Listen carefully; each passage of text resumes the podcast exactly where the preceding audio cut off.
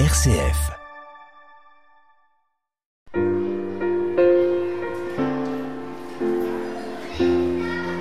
À l'école des saints avec Jean-Luc Mouns sur une RCF Belgique. Je vous propose d'écouter un intermède musical avant de passer aux deux saints du jour. Je vous invite à écouter un extrait du motet Exaudiat de Joseph Baudin de Boismortier, un compositeur français né en 1689 et mort en 1755.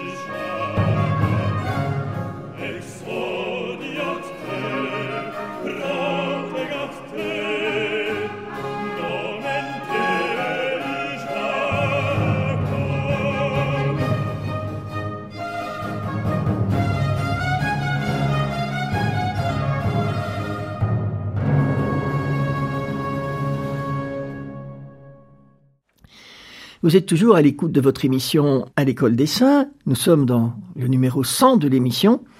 Et je vais vous parler maintenant d'un saint qui est né en Espagne, ou plutôt en Catalogne. Antonio Juan Claret y Clara, Saint Antoine-Marie Claret, qui est né le 23 décembre 1807 à Salent, en Catalogne, non loin de Barcelone, et à une quinzaine de kilomètres de Manresa, le lieu où saint Ignace de Loyola a vécu sa retraite à l'origine de ses exercices. Ses parents vivent de l'industrie textile avec des métiers à tisser. Son enfance est perturbée par la guerre, l'invasion française et la guerre d'indépendance. À l'âge de 12 ans, il ressent l'appel au sacerdoce. Son père l'inscrit dans une école où il peut apprendre le latin, mais le gouvernement ferme cette école. Poussé par son père, Antoine se rabat alors sur le métier de tisserand où il ne tarde pas à exceller. Son métier devient une véritable passion et peu à peu, sa vie spirituelle s'affadit, mangée par sa passion professionnelle. Installé à Barcelone, il traverse des épreuves où il fait l'expérience de la protection de la Vierge Marie. En particulier, il échappe miraculeusement à une noyade en mer. Il est touché par une parole de Jésus dans l'évangile de Matthieu. Que servira-t-il donc à l'homme de gagner le monde entier s'il ruine sa propre vie? Matthieu 16, 26 il décide, aux grandes dames de son père, de tout quitter pour entrer à 22 ans au séminaire de la ville de Vic en Catalogne. Vic, ça s'écrit V-I-C-Q. Un jour, que séminariste il est malade dans son lit, il subit l'assaut de tentation contre la pureté. Il implore l'aide de la Vierge Marie. Celle-ci lui apparaît et lui dit, tenant dans ses mains une couronne de roses, Antoine, si tu remportes la victoire, cette couronne est pour toi et c'est la victoire contre la tentation. Antoine est ordonné prêtre avant la fin de ses études de théologie, le 13 juin 1835. Son évêque a discerné chez lui quelque chose de spécial. Pour le début de son ministère, le père Antoine retourne dans sa ville natale de Salent, mais il ressent un appel missionnaire très fort. Il décide d'aller à Rome proposer ses services à la congrégation de la Propaganda Fide, chargée par le pape d'évangéliser le monde entier. À Rome, il prend un directeur jésuite qui le pousse à intégrer la compagnie de Jésus. À peine entré au noviciat, il tombe malade. Il souffre tellement de la jambe droite qu'il ne peut plus marcher. À travers ce signe, on comprend que Dieu a d'autres plans sur lui. Le général de la compagnie le confirme. C'est la volonté de Dieu que tu retournes bientôt en Espagne. N'aie pas peur, courage. De retour en Catalogne, il devient missionnaire. Il effectue sa première mission à partir du 15 août 1840. En 1841, il s'installe à Vic et rayonne dans les villages environnants. Il obtient de Rome le titre de missionnaire apostolique. Entre 1843 et 1848, il parcourt quasiment toute la Catalogne en évangélisant. Il prêche des missions, dirige des retraites, rédige des livres de prière, il fonde une bibliothèque religieuse et une maison d'édition. Évidemment, il rencontre aussi des oppositions et des critiques. Puis la guerre arrive de nouveau, empêchant toute action missionnaire. Son supérieur l'envoie alors dans les îles Canaries. À partir de février 1848, il sillonne l'île de Gran Canaria, où il devient très populaire. Il est surnommé affectueusement El Padrito. En juillet 1849, le père Antoine est de retour à Vic en Catalogne. Il y fonde la congrégation des fils missionnaires du cœur immaculé de Marie, communément appelée aujourd'hui les Clarétins. La congrégation commence avec cinq prêtres. Moins d'un mois après la fondation, le père Antoine apprend qu'il est nommé archevêque de Santiago de Cuba. Il doit abandonner sa congrégation, à peine fondée, pour l'île de Cuba. C'est un grand sacrifice et aussi un immense acte de confiance dans la providence de Dieu. Il est ordonné évêque et à cette occasion, il adjoint le nom de Marie à son prénom Antoine. Il devient Monseigneur Antoine-Marie Claret. Monseigneur Antoine-Marie se retrouve donc à Cuba, où la situation générale est déplorable. L'esclavage sévit toujours. L'immoralité provoque une déchristianisation progressive. Monseigneur Antoine-Marie se met donc au travail. Il envisage sa fonction d'évêque comme une tâche missionnaire. Il parcourt son diocèse de long en large. Pour l'aider dans sa mission, il fait venir les jésuites et les filles de la charité. Lui-même fonde en 1855, avec Antonia Paris, les Sœurs de Marie Immaculée ou missionnaires clarétaines. Il lutte aussi contre l'esclavage, crée différentes œuvres sociales. Et son engagement suscite des oppositions, comme d'habitude. On cherche à le tuer. Il échappe pendant sa vie à 15 attentats. C'est quand même pas n'importe quoi. En 1857, après seulement sept années passées à Cuba, Monseigneur Antoine-Marie Claret est rappelé en Espagne. La reine Isabelle II l'a choisi comme confesseur. Il doit aussi veiller à l'éducation chrétienne des enfants de la reine, la princesse Isabelle et le prince Alfonso. Cette nouvelle charge lui laisse du temps libre. Il se rend une fois par semaine au palais et le reste du temps il missionne dans la ville de Madrid. Il prêche et confesse, écrit des livres, visite les prisons et les hôpitaux. Son zèle missionnaire ne s'arrête pas. Lorsqu'il accompagne le roi et la reine d'Espagne dans leur voyage, il en profite pour étendre son action apostolique. Il utilise aussi son poste pour influencer la nomination des évêques espagnols qu'il veut doter d'un esprit missionnaire. Il protège et promeut la vie consacrée, soutient des fondateurs, aide des congrégations. Il lutte contre l'immoralité de la cour. On comprend que son action ne fasse pas l'unanimité il subit l'assaut de nombreuses calomnies et devient la cible de la haine et de la vengeance de beaucoup qui l'accusent de favoritisme. Un jour, lassé de voir ses efforts sans cesse contrecarrés, il prophétise en privé. Dieu est irrité contre l'Espagne. Dans très peu de temps, la reine perdra son trône. Et en effet, en 1868, la révolution éclatera. Monseigneur Antoine Marie a reçu de nombreuses grâces mystiques dans sa vie. Un jour, la Vierge Marie lui apparaît avec l'enfant Jésus qu'elle lui met dans les bras. Mais la plus grande grâce de sa vie, il la décrit comme ceci. Je cite. Le 26 août 1861, comme j'étais en prière dans l'église du rosaire de la Ranja, à sept heures du soir, notre Seigneur m'accorda l'immense bonheur de conserver en moi l'hostie sans se consommer. Je la conservais d'une communion à l'autre. En d'autres mots, il reçoit le privilège de devenir un tabernacle vivant. Après la Révolution de 1868, Monseigneur Claret est obligé de fuir avec la famille royale à Paris. Un an plus tard, il s'installe à Rome et est un des évêques qui participent au Concile Vatican I, où il défend le dogme de l'infaillibilité pontificale. Après le concile, monseigneur Claret est très fatigué.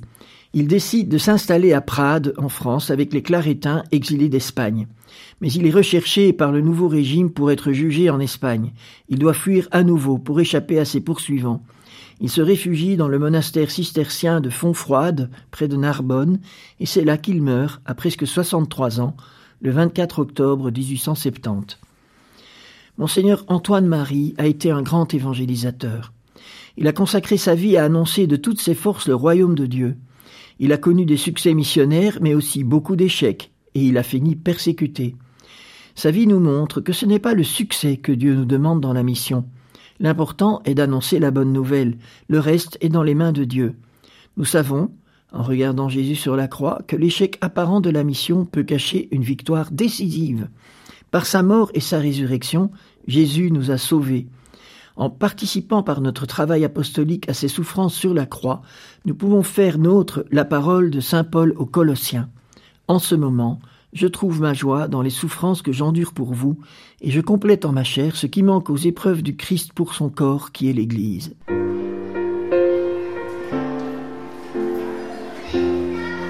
À l'école des saints sur UNRCF Belgique. Alors, je vais maintenant vous raconter une histoire tout à fait extraordinaire et en même temps très simple sur la chapelle Mater Admirabilis qui se trouve à la Trinité des Monts à Rome. Mais avant cela, je vous propose d'écouter le motet intitulé justement Mater Admirabilis du compositeur contemporain Tanguy Dionys du Séjour et ensuite je vous raconterai son histoire. Admirable, trésor de calme et de sérénité, dans nos journées de journées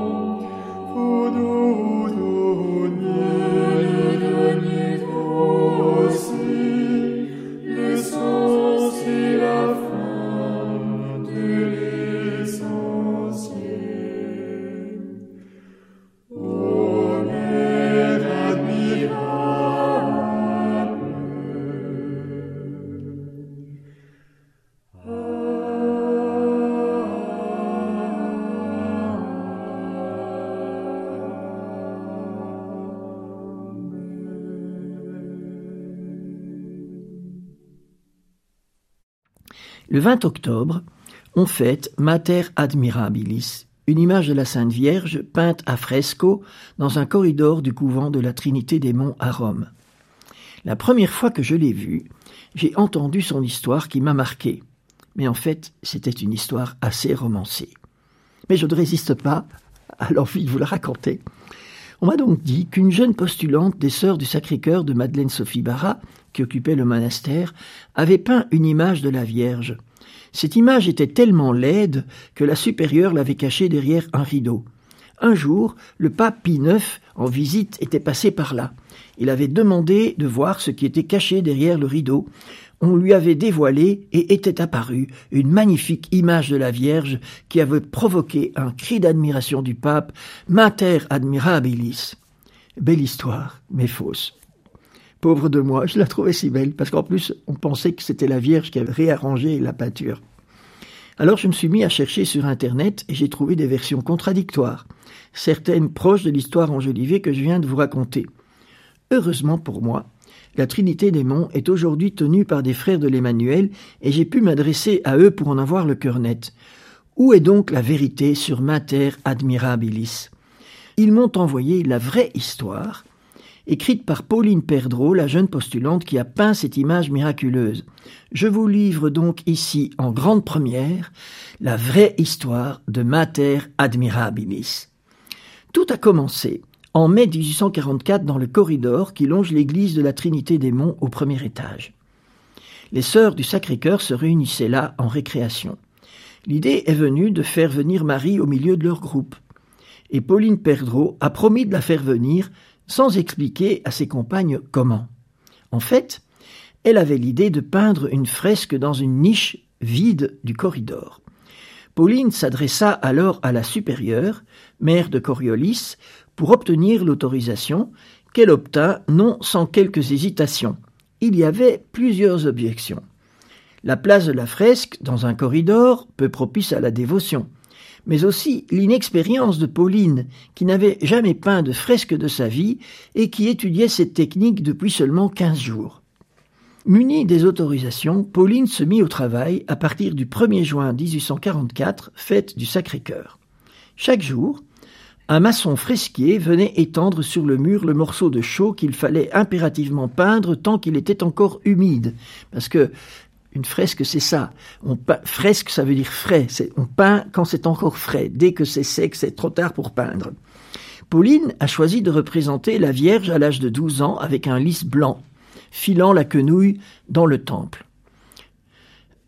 Or, une fresque se fait dans des tons foncés qui ne prennent leur véritable couleur et leur luminosité qu'après une vingtaine de jours de séchage.